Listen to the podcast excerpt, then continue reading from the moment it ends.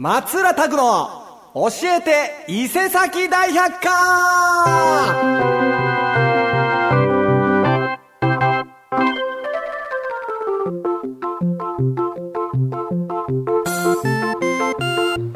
はい、どうも、松浦拓でございます。黄色い帽子の松浦拓ちゃんがですね、今週も元気に放送していきたいと思いますので、よろしくお願いします。1時間ですかね。よろしくお願いします。もう11月19日ということですね。は、いい日ですね。すいません。勝手に、あのー、喋、喋らずとも、自分の脳内で笑ってしまいました。はい。ね。エルニーニョですね。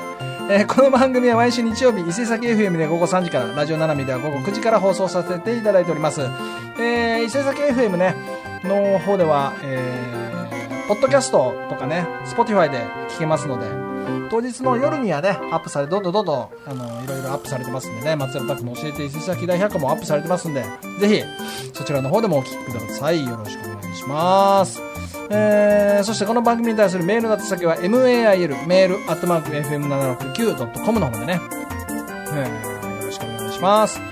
えー、そして告知、いよいよもう、1週間になりましたか。ね。えー、11月の26日、高崎のグループで、歌種が、えー10年ぶりのフルアルバム、時によってを、えーリリースするレコ発ライブをね、えーするんですけども、そこで私、松浦拓バンドがゲストで出るんですけど、私、松浦拓も、えーいよいよ、えー25枚目のアルバムですね、拓歌25、えーリリースしますので、11月26日、高崎グルーブ、チェックしてください。ね。えー、拓歌25もはもちろんですけどもね、歌種の時に乗ってもね、音の間で、えー CD 買えるように、あのーすごい歌種にごますってね、えー歌種だけにごまをすって、あのー 約束してますんでね、音の間でも、ライブ来れなくてもね、音の間で CD 購入することできますので、ぜひぜひ、よろしくお願いします。じゃあ、早速今日の一曲目いきますか。いやー、いよいよですね、私、松田拓の、7、8年前の曲です。聴いてください。ガチ。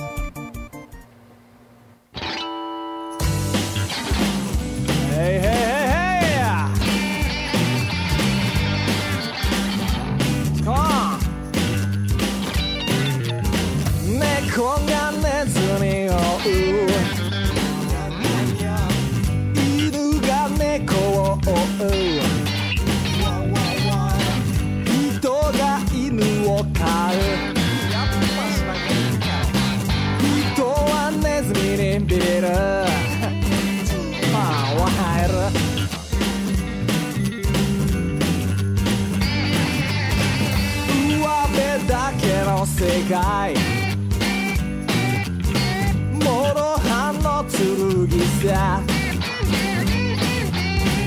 ガチでやらなけりゃ。潰されてまうぜ。分かってない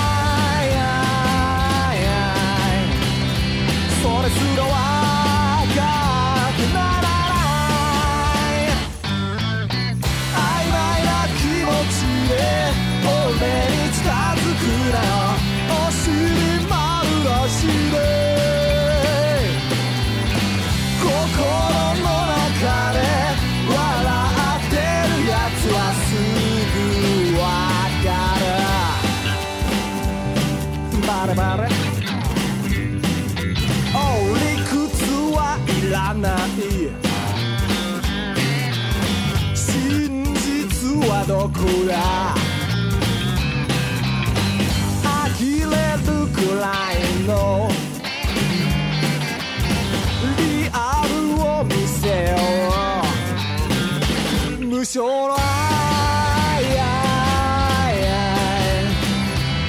つでも愛いやほんとマジで。まっすぐな気持ちで俺に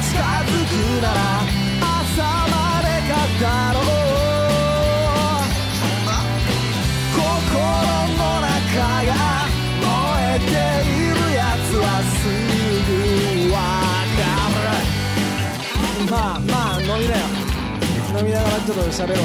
あ？どう？今燃えてる？燃えてる？で一度の大きな勝負に出てみようと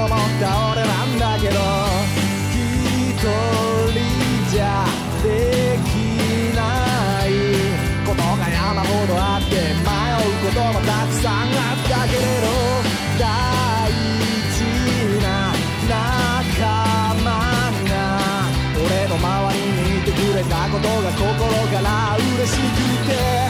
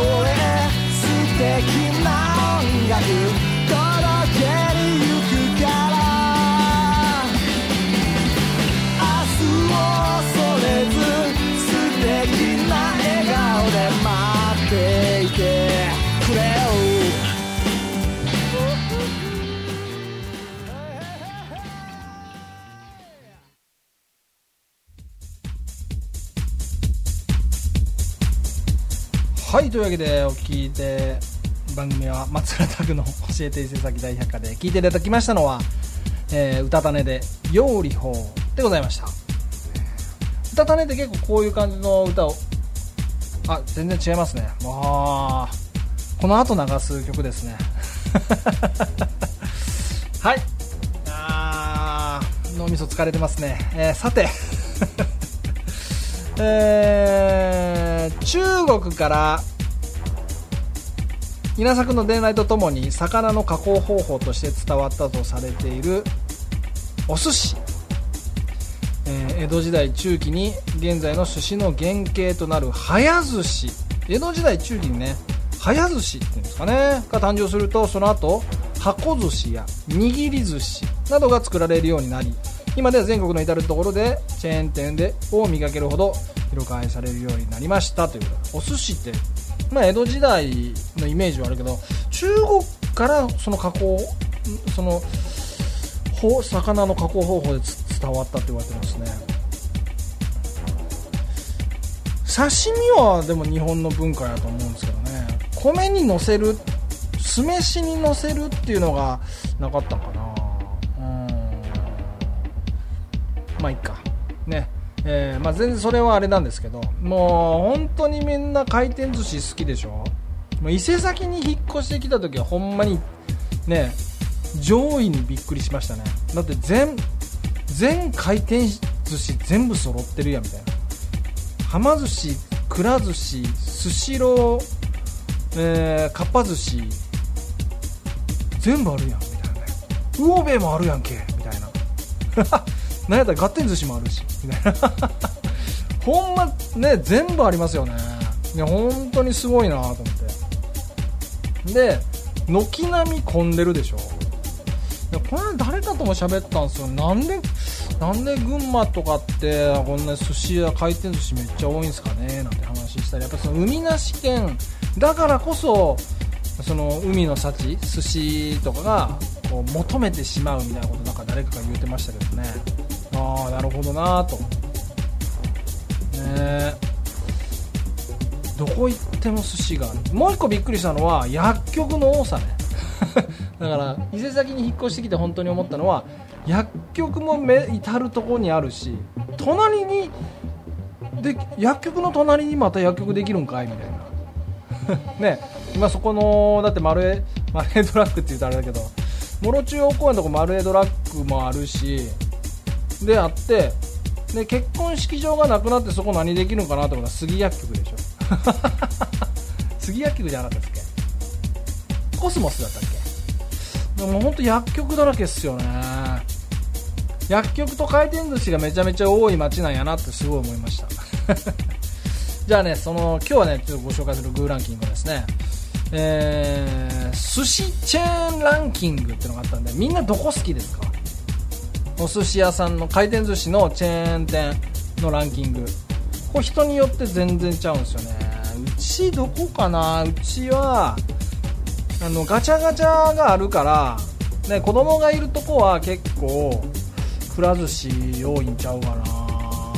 あとは「鬼滅の刃」とコラボしてからはま寿司よく行くようになったんですよね。個人的にはね個人的ですよ。個人的な意見で言うと結構かっぱ寿司が結構比較的入りやすいしかっぱ寿司ってねなんかこういろいろリニューアルっていうかね結構変革したでしょ？あれでね結構美味しくなったイメージあるんですよねかっぱ寿司。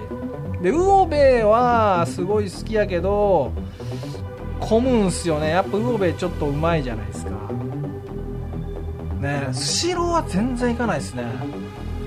シローはほんまに行かへんな人気はあるんでしょうけど行くのはだから子供がい。るからくら寿司はま寿司であと個人的1人でよければかっぱ寿司上も魚べ混んでるしねあのー、ガッテン寿司はねちょっとねお高い。からねなかなかにはい。けない。ですけどあと寿司もんでしたっけ一問あそこもうまかったですね。高かったけど。うまかったな。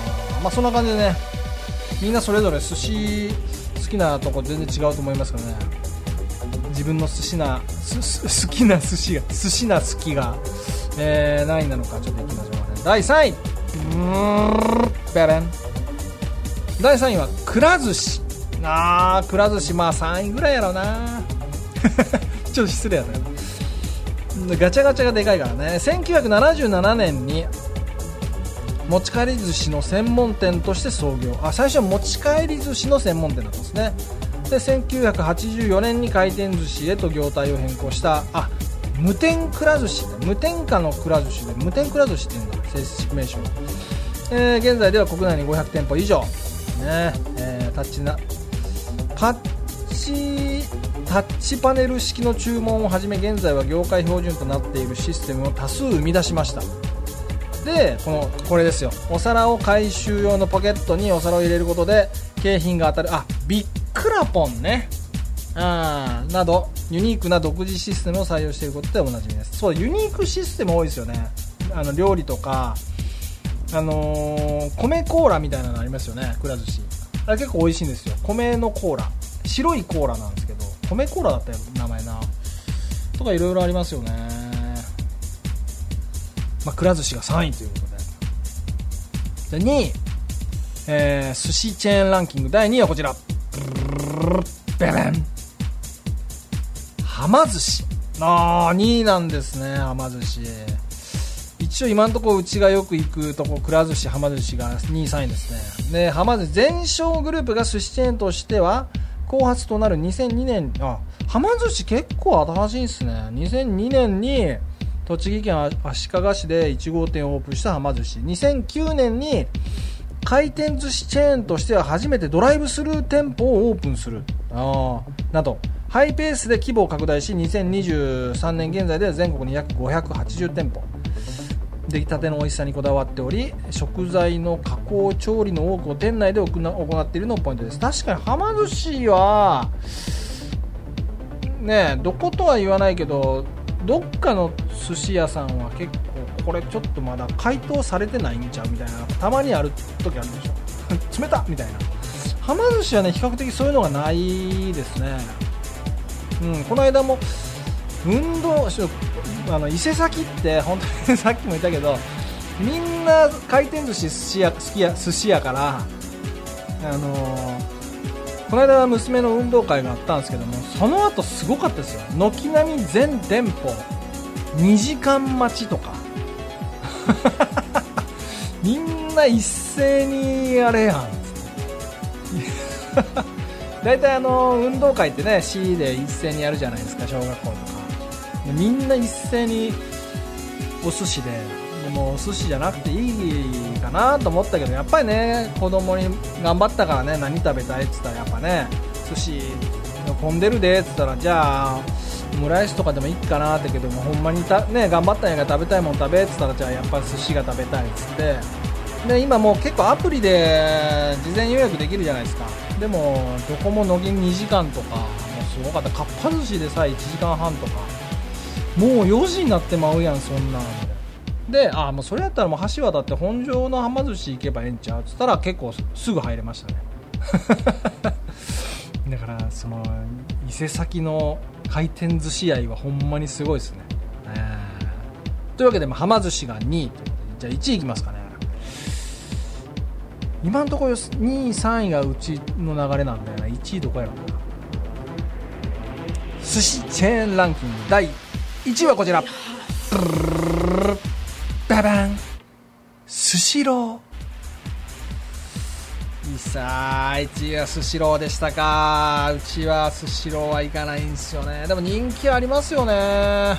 スシローね、えー、1984年に大阪市で、えー、大阪府で寿司太郎として創業したスシロー。あ寿司太郎やったんですね最初。でそれがスシローに変わったんだ。で1996年に1皿100円均一の店舗を出店して話題となりあすいません。一番最初やったんかな100円均一ってのがスシロー。でも1996年にそれやってるってめっちゃ早いっすね。関東全然その時期はなかったと思うんだけどな。で2000年に行われた別企業との合併後は世界初となる回転寿司総合管理システムの開発や大手回転寿司チェーンとしては初となるセントラルキッチン本社加工工場の廃止などの戦略によって店舗拡大。2021年には回転寿司業界では最多となる国内600店舗を達成。スシローってなんかね人気っすよね。なんかなんで行かないかってなんか確かにいつも混んでるから行かないイメージもあるんだよな。まあというわけでスシローが1位でした。で2位がはま寿司3位がくら寿司。かっぱ寿司なかったですね。かっぱ寿司いいですよ。ねじゃあ順位ま10位ぐらいまであるみたいなんで行ってみますか。知らないのも結構あると思うんですよね。回転寿司チェーンランキング1位スシロー2位はま寿司3位くら寿司。4位魚べあ魚べが4位入ってるわ。5位これなんていうの？寿司磯丸っていうのかな？寿司銚子銚子丸？読めない。あかっぱ寿司は6位ですね。かっぱ寿司6位。7位ガッテン寿司。ガッテン寿司ね美味しいんですけどね。あそこガッテン寿司変わったじゃないですか。今泉のとこ。ガッテン寿司。ガッテン承知の助か。承知の助になってからは行ったことないんですけどね。8位寿司三昧。なんだかんだで寿司三昧。多分行ったことないんちゃうかな。この辺からだんだん分かんなくなりますよ。回転寿司トリトン。根室花丸。握り長次郎。もりもり寿司。全然わかんない。わかんない。沼津魚菓子寿司。全然わかんないです。やっぱ結構地方によって全然違うんすね寿司。はま寿司とか意外と関東だけなのかな。ねえ。まあまあそんな感じでね回転寿司チェーンランキングでございました、えー、ぜひ僕のおすすめはかっぱ寿司。意外と入りやすいですけどね、まあ、リニューアルしてなんか綺麗になってね味もすごい良くなったんですよね。ぜひおすすめでございます。はい。じゃあここで次の曲ですね、えー、11月26日いよいよ来週ですね。CD 発売歌たたね10年ぶりのフルアルバム「時に乗って」そして私松浦拓25枚目のアルバム「拓歌25」えー、レコ発でね高崎グループでありますんでそこでいよいよ来週頑張りたいと思います。じゃあ聴いてください「歌種で料理法」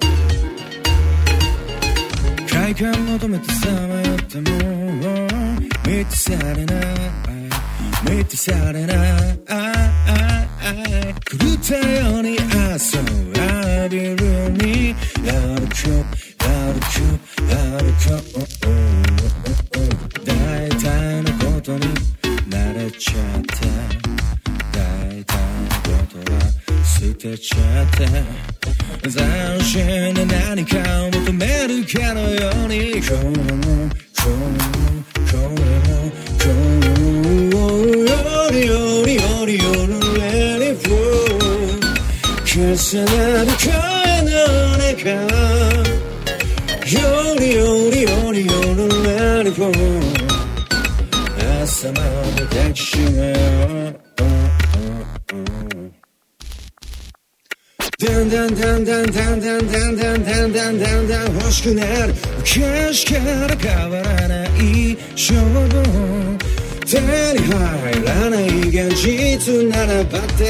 って諦めつくなりこじゃない。さらっちまおうかな。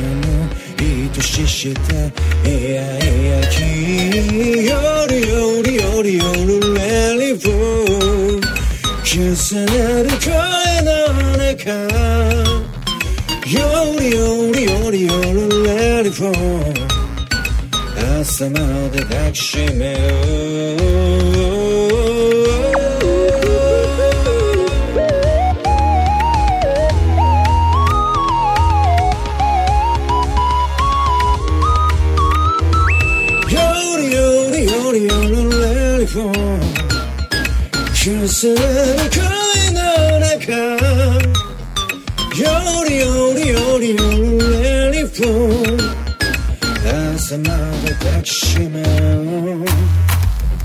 よりよりよりよりレリフォー重なる声の中よりよりよりよりレリフォー再めで料理法出てきましたいよいよ来週。ですね、えー、このまで CD 買えるように交渉しておきますのでしてください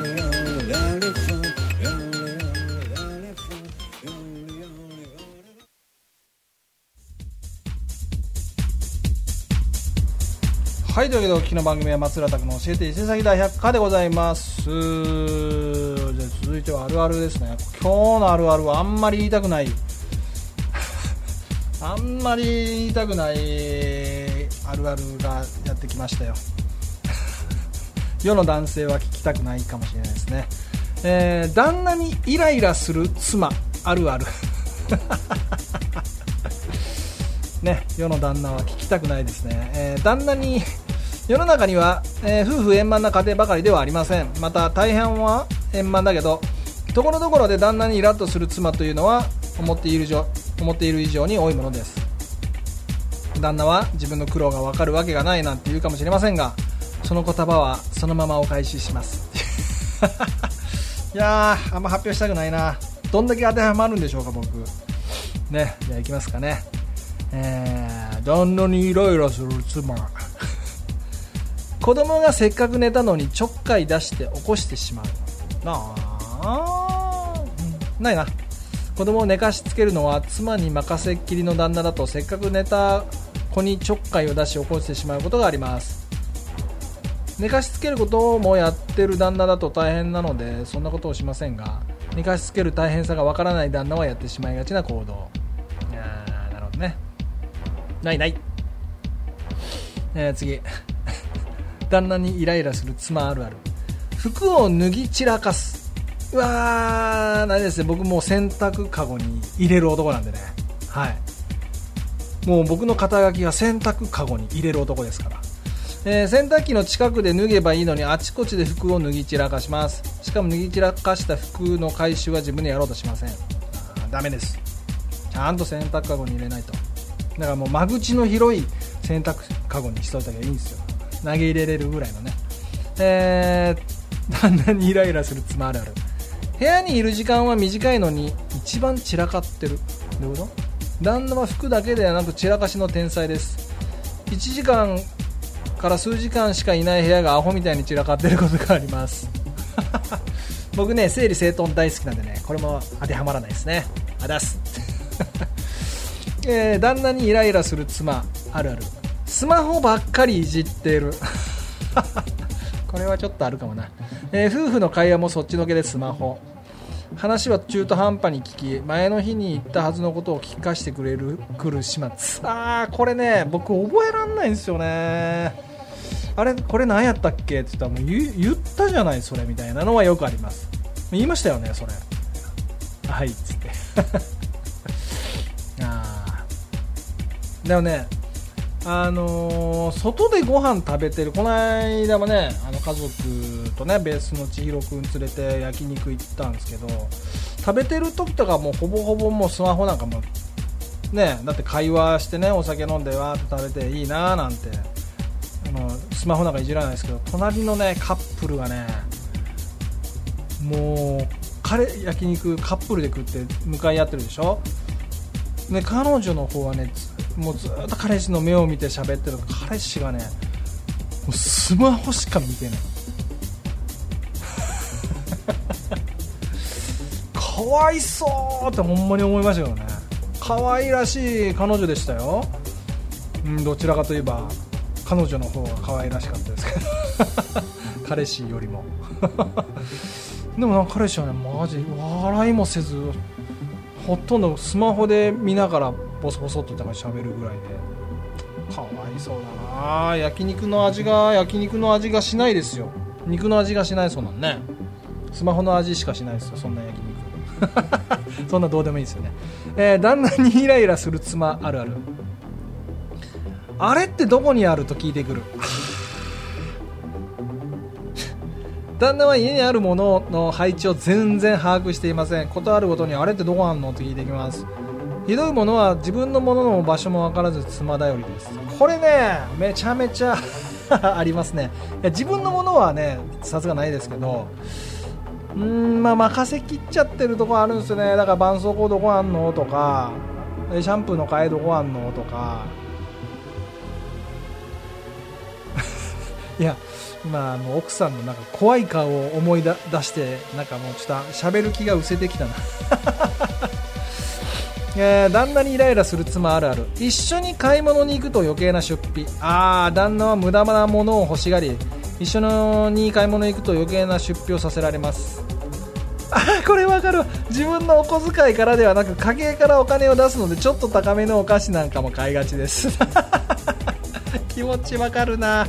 普段自分一人でコンビニとかスーパー行った時に手出さないようなお菓子をあの家族で買い物行った時にやたらカゴに入れがち。わかるな。えー調理するのが面倒くさい食材を買ってくる。あー。安かったからと魚を丸々1匹やタケノコパイナップルなど面倒な食材を買ってくることがあります。ああなるほどね。えーと旦那にイライラする妻あるある。急に今日の晩ご飯いらないというあなるほど。もう夕食の準備は終わってるのに急にいらないという連絡。ひどい旦那だと連絡さえよこさずこっちから送るともう食べてるから今日はいいやという。あ、まあ、仕事関係とかのね感じなんですかね。これはないですね。むしろ腹減ったぐらいのね。俺作りますせぐらいの感じですよ。ちゃうか。えー、っと旦那にイライラする妻あるある。返事したのに聞こえてなくて何回も呼んでくる。あこれはね多分ね男性と女性で耳の感じる音の周波数が絶対あると思うんですよね。だから女の人って子供の声とかにはすぐ気づくけど大人の男の男性のちょっと低い声とかなのかな。僕絶対あると思うんですよ。低音が聞き取りにくい耳をしてるのが女性やと思うんですね。で女性は多分子供を産んで育てるっていう本能があるから子供の声だから高音のキーとかはあの聞き取りやすい耳になってるってこれ多分生物学で多分あると思うんですよね。だから男の人が「ねえねえ」とか奥さんちょっと何々って言ってもなんか聞き取りづらいっていうのが多分あると思うんですよね。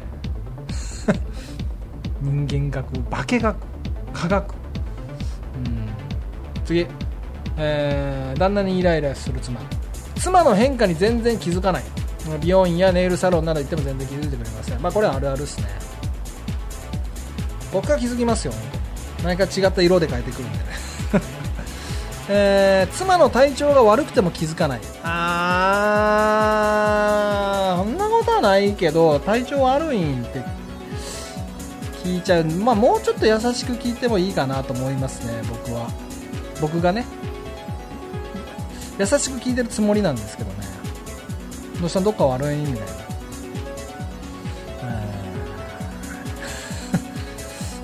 ああもうここからだどんどんやっぱなんか会トークがむずいな、えー。旦那にイライラする妻あるある、まあ、一気にいこう。生活音が大きい。あ自分でこぼしたのに怒ってる。そんなことはない。気遣ってやってあげてもありがとうもない。ありがとうはねちゃんとありがとうとごめんなさいはねちゃんと言える関係性でありたいですね。でその家族限らずね、えーちょっと家事をしただけでやってあげた感。うーん。多そう。はい以上になります。もうねえー喋、ってて辛くなっていたんでもうもうおしまいにします。今日のあるあるは旦那にイライラする妻あるあるでございました。はい。まあ休日をね、まああのー家族でね楽しく過ごしていただきたいと思います。ということで次、えーお送りする曲がエレクトリックプランクトンさんの「休日」というぴったりのねもうこの旦那にイライラする妻あるあるでそれを全てを解消してくれる歌なんですよね。このエレクトリックプランクトンさんの「休日」という歌。全てエレクトリックプランクトンさんにお任せします。じゃあ聞いてください。エレクトリックプランクトンの「休日」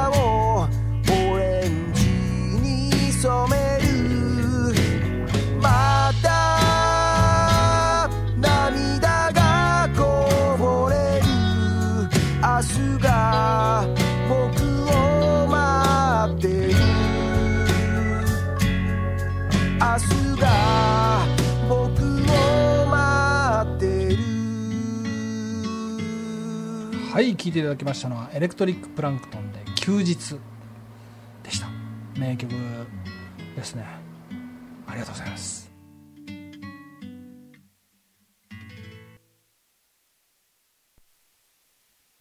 毎度リスナー面白座談会。はい座談会リスナーの皆さんとつながっていくこちらのコーナー大喜利でねつながっていくこちらのコーナーでございます、えー募集テーマ、えー先週と同じ夢判断で億万長者になる予感と出たどんな夢を見た？ってのを考えていただきました。先週で僕がすごい好きだったダイエットカメラマンさんのね。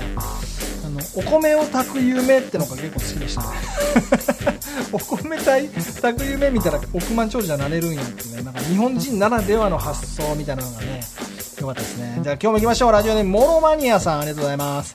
夢判断で億万長者になるゆね、億万長者になる予感と出た。どんな夢を見た？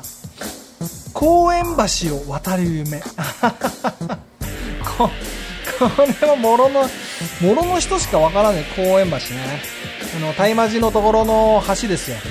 僕もジョギングやるとき朝ねあそこ渡りますけどもね。ちっちゃい橋昔ながらのね公園橋で。今日最後にね、あのー一番最後、見物チャキチンっていう見物のね、えっ、と、お囃子と僕の音楽を融合させた見物チャキチンっていう曲を流すんですけど、そういうミュージックビデオがね、YouTube に見物町のね、公式 YouTube チャンネルにねミュージックビデオ上がってるんですけど、そこの、そこでありますよ、途中で。公園橋っていう歌詞が出てくるんですけど、そこで公園橋で僕が全力でチャリを漕いでるシーンが出てくるんでね、ぜひ見てください。森マニアさんありがとうございます。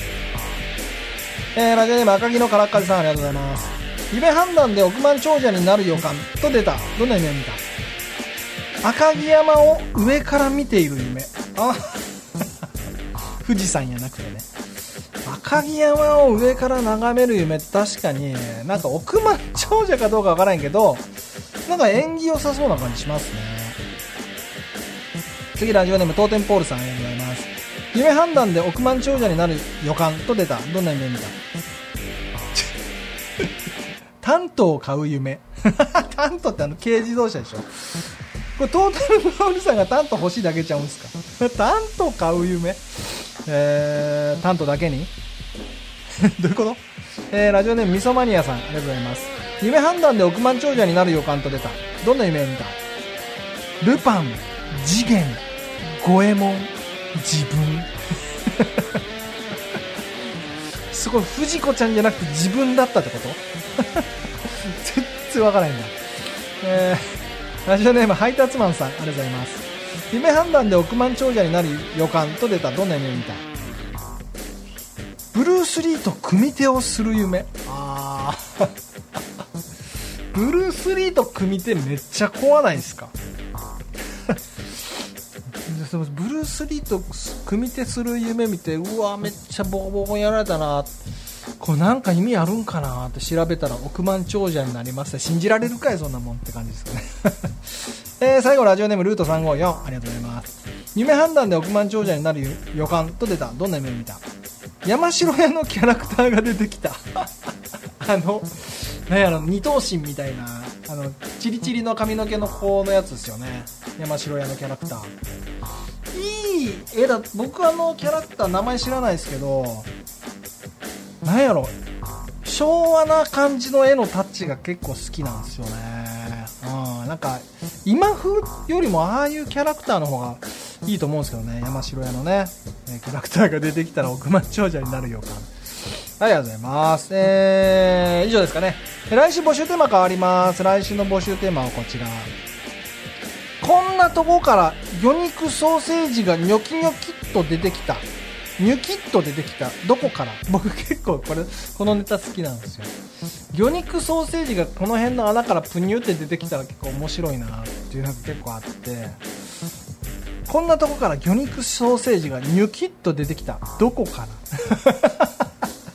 だから何書いても面白そうやけど宛先は mail メールアットマーク am769.com もしくは私松浦拓ね Twitter インスタ Facebook やっておりますのでそこに DM 送ってくださいじゃあ続いての曲は相川ひとみでこう2回目になりますかね「野良猫の歌」なんですけどもひとみちゃんはですねえっといろんなもちろんライブ活動いろいろやってるんですけどえっと日にちいつやったかな。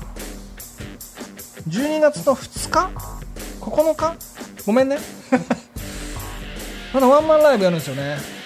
そこでまたそこ当日限定の音源を発売するっていう情報も入っておりますのでもう弾き語りだったりバンドバージョンだったりね相川ひとみバンドだったりもう勢いがすごくある女性シンガーソングライターです。じゃあ聴いてください今日はねその相川ひとみで「野良猫の歌」聴いてください。ねえベイビー君のヒーローになんかなりたくはないのさ。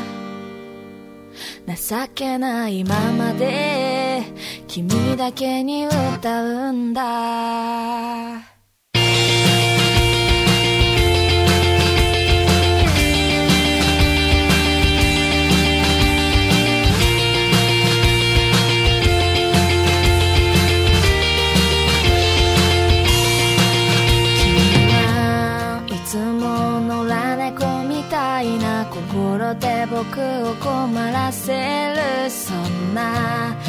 日々をどうしようもなく愛してる僕がいる寝ぼけたままの頭でベランダ久々に晴れた空の下君は僕よりも先に、うん、タバコにキスをする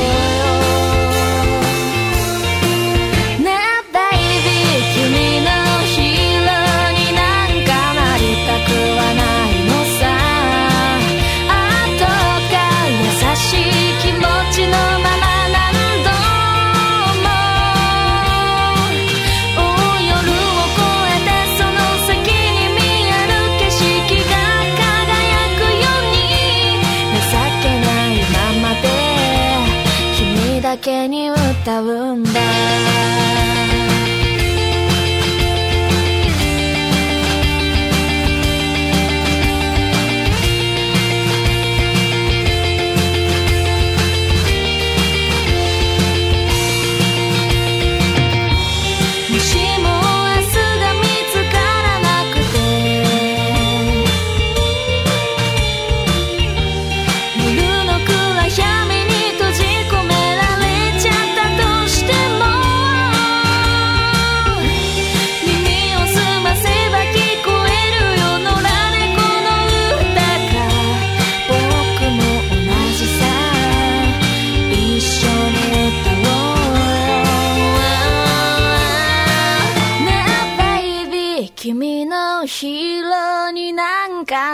たくはないのさ。後が苦しい夜なんて。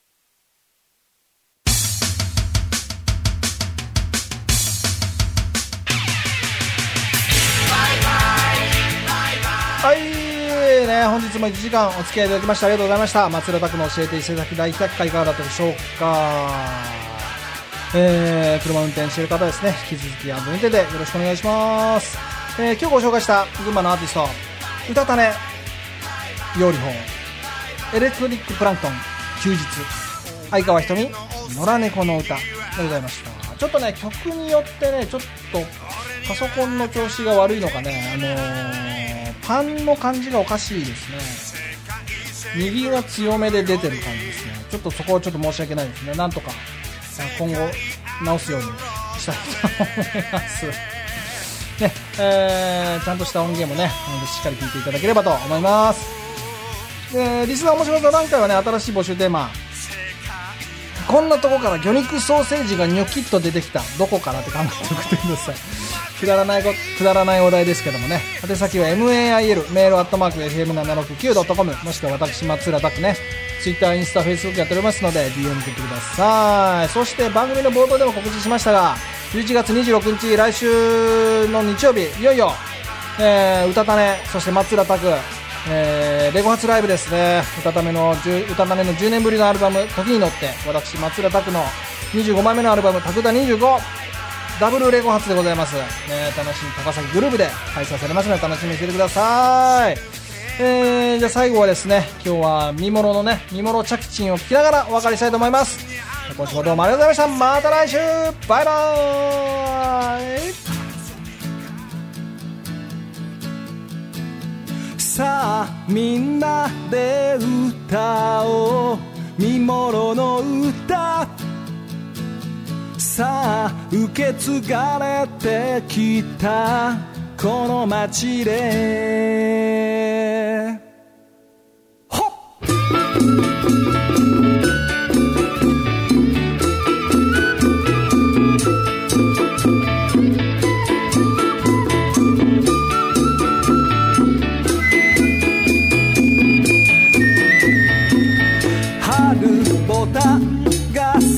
誇る。大魔寺で夢描いて遊ぶ子供たち。夏祭り林に心が躍る。愛願